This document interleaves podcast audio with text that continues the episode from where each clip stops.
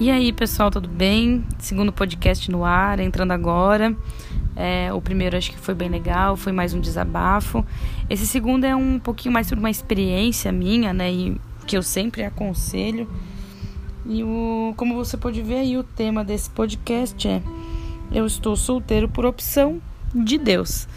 E é exatamente sobre, sobre isso que a gente vai falar hoje, né? Sobre essa questão de estar solteiro, sobre relacionamento, que é uma coisa que eu gosto bastante de falar porque eu fui uma pessoa que, graças a Deus, fui muito tratada e curada em diversas áreas sobre relacionamento, né? É, sobre questão de identidade firmada, né?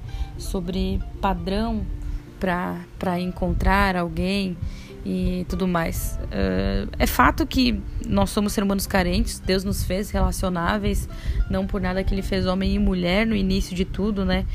Uh, se fosse para sermos sozinhos, Deus mesmo não teria feito, feito mais um de nós. Então a carência ela é algo humano, na verdade a carência é um sentimento na sua intenção bom colocado por Deus que o mundo desvirtua, né? O desejo de ter alguém, a vontade de ter alguém junto conosco para caminhar com a gente, para estar perto, né? Não só na nossa vida pessoal, mas a nossa vida espiritual também, né? Servindo como uma auxiliadora, como um companheiro que nos fortifica. É algo que foi sonhado e desejado no coração de Deus. Mas infelizmente o mundo, né, na sua queda com o pecado, desvirtuou isso e hoje em dia, infelizmente, trata de uma forma muito extrema, ou de uma dependência extrema dessa segunda pessoa, ou de eu não preciso de ninguém, eu sou o suficiente sozinho, eu me basto, não preciso de homem ou mulher para me sustentar, para me ajudar. E de fato, tenho algo para contar para vocês. Sim, nós precisamos. Claro que algumas pessoas específicas foram feitas e tem um chamado para que se mantenham solteiras, né? Paulo mesmo fala sobre isso na Bíblia, que ele aconselha que se mantenham solteiros, mas, né, se for pecar, então antes de pecar se case. E eu acredito que sim, algumas pessoas elas têm um chamado para ser solteiras, né? Uh, tal, é o desejo do coração de Deus, mas na sua grande maioria não, é comum que isso aconteça, né?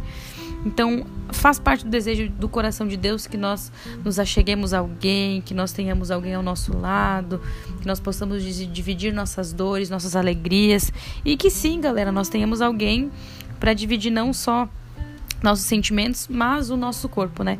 Não é sobre isso que eu vou tratar hoje, sobre essa questão da sexualidade, mais para frente quero abordar esse assunto, mas hoje é mais sobre essa questão de carência, sobre algumas coisas que as pessoas pensam sobre relacionamento, que eu tenho visto que muita gente tem infelizmente quebrado a cara, né, por seguir algumas linhas de pensamento, e eu tenho vivido, graças a Deus, uma proteção por ter um entendimento bíblico acerca disso, né? É, a primeira coisa que a gente pode falar é que, cara, não existe uma pessoa certa e ideal pra gente, né? Se a gente for pensar matematicamente, isso não é possível, porque teria que ter um número X de pessoas para um número X de pessoas.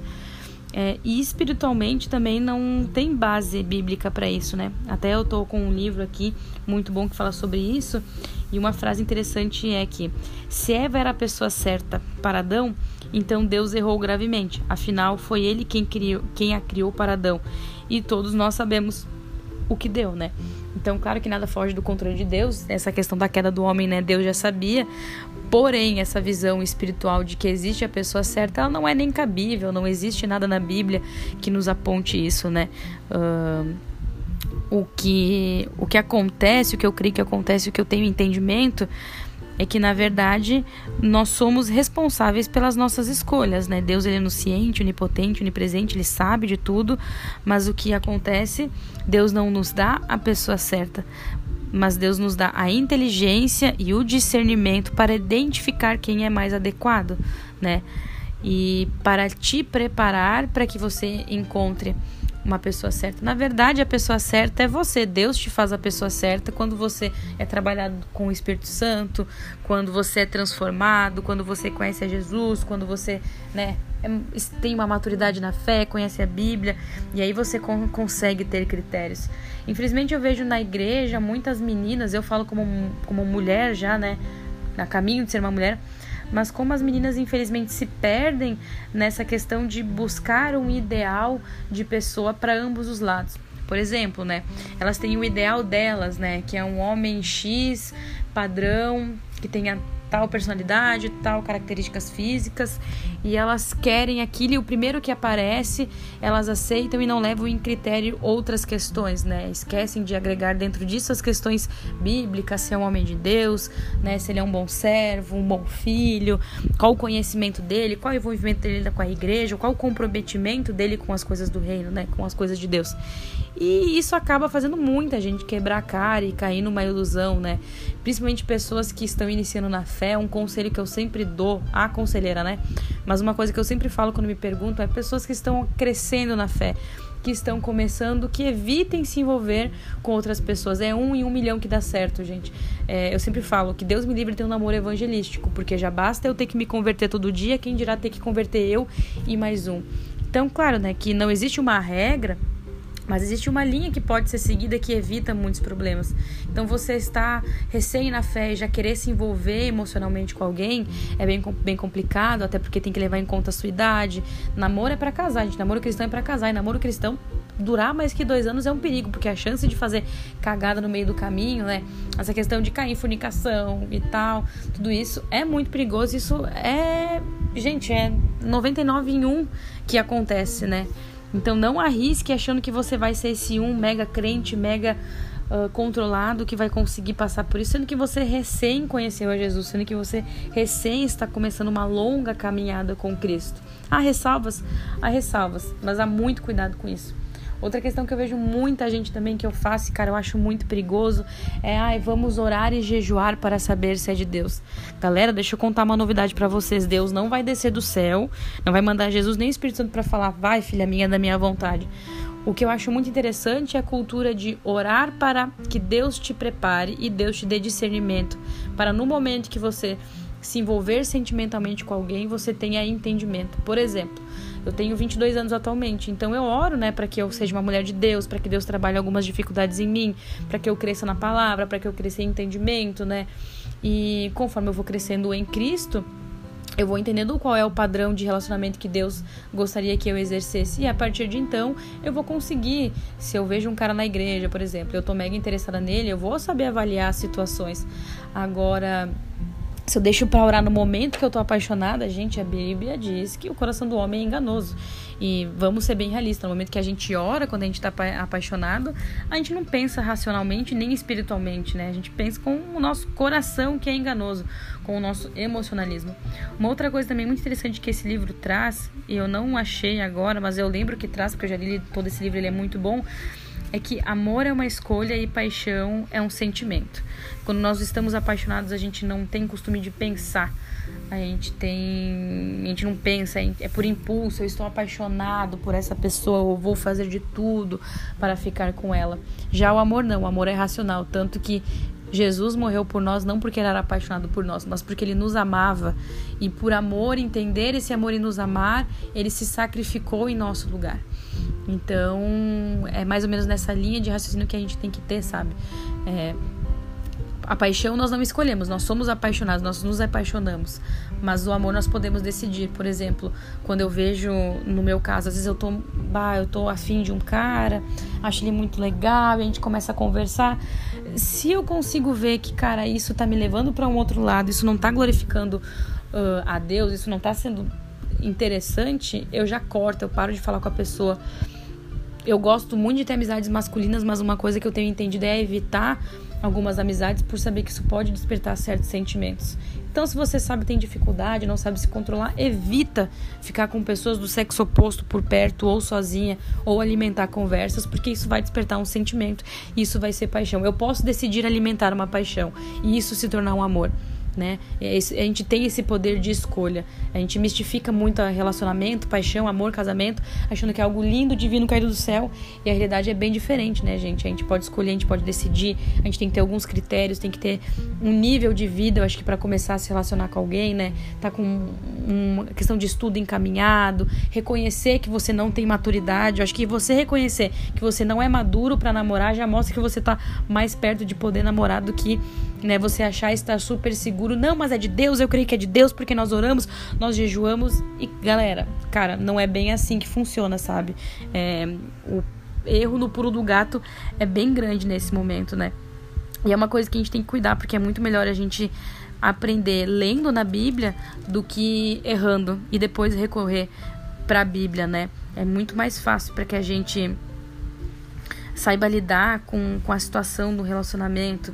Um relacionamento envolve muitas coisas, envolve vida pessoal, vida ministerial, envolve seus, seus sentimentos. Você pode sair ferido de um relacionamento, você pode decidir sair de uma igreja por ser machucado por alguém que você se relacionou dentro da igreja. Então, eu acho que a gente tem que ter um cuidado muito grande, uma responsabilidade muito grande emocional com os outros e com a gente, né? Eu já me afastei de pessoas porque eu percebi que essa pessoa estava levando a minha amizade para um outro lado e se envolvendo e, e, e, começando a se apaixonar, a gostar de mim.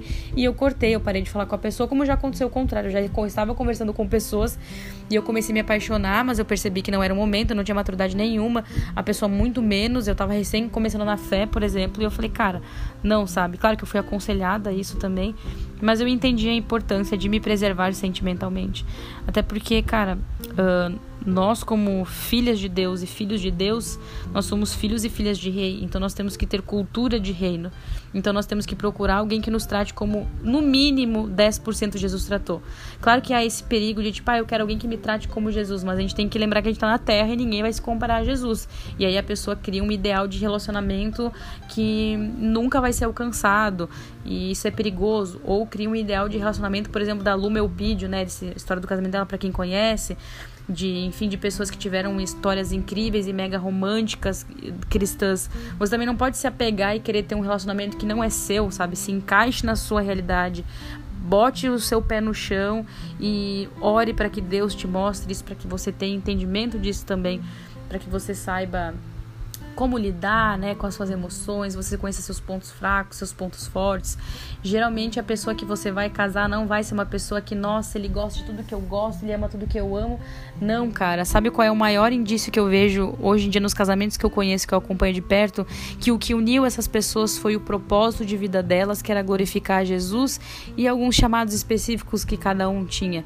Né? Em nenhum momento essas pessoas se apaixonaram ou se uniram porque, nossa, nós gostamos das mesmas músicas, nós gostamos dos mesmos locais. Isso é um detalhe, perto da grandiosidade que é um relacionamento e da forma que tem que ser tratado, a relevância e o entendimento e o cuidado, né? É, propósitos tem que unir pessoas, tem que ser natural, tem que é, é legal. Eu sempre né, sonho que seja com um amigo que eu possa me relacionar e namorar e tudo mais e me casar. Então é legal que seja natural, sabe? Quando é de Deus, quando é vontade de Deus, é, sim, claro, tem que orar e tudo mais, ter esse cuidado, mas é muito natural. Eu vejo que é muito natural, que não há peso, que não há é, dúvidas, que não há pessoas. Gente, se atendem a pessoas. Se tem muita gente falando que não vai dar bom, cara, a voz do povo não é a voz de Deus. Mas se está dentro de uma igreja bem estruturada, provavelmente a voz de algumas pessoas sim pode ser voz de Deus na sua vida. Se muita gente está contra esse namoro, com certeza isso não é de Deus. Não romantize essa ideia de que todos estão contra nós, mas nós vamos lutar para vencer esse amor. Cara, isso não está na Bíblia, sabe? Em nenhum momento Deus fala que é isso que vai acontecer. Não, as pessoas não estão atentando contra o seu relacionamento. As pessoas pessoas estão te alertando sobre esse possível relacionamento que vai terminar mal. Por hoje é só, mas pra frente eu quero abordar mais relacionamentos, sobre identidade firmada em Deus, como isso impacta no nosso relacionamento, em como a gente se relaciona com nós mesmos e com as outras pessoas.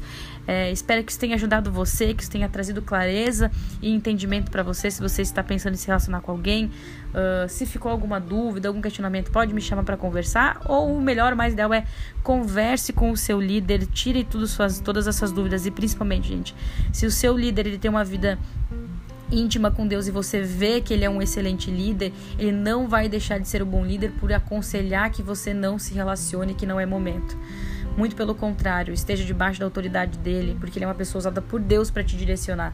Se o seu líder ele é muito bom, mas você começou a achar que ele não é tão bom porque ele não quer que você namore, Desconfie da sua postura e do seu entendimento e da sua maturidade, não da maturidade e do entendimento que o seu líder tem. Até porque se ele é seu líder, ele é muito mais maduro que você. Amém? Era isso. Até o próximo podcast da Jo. Tchau.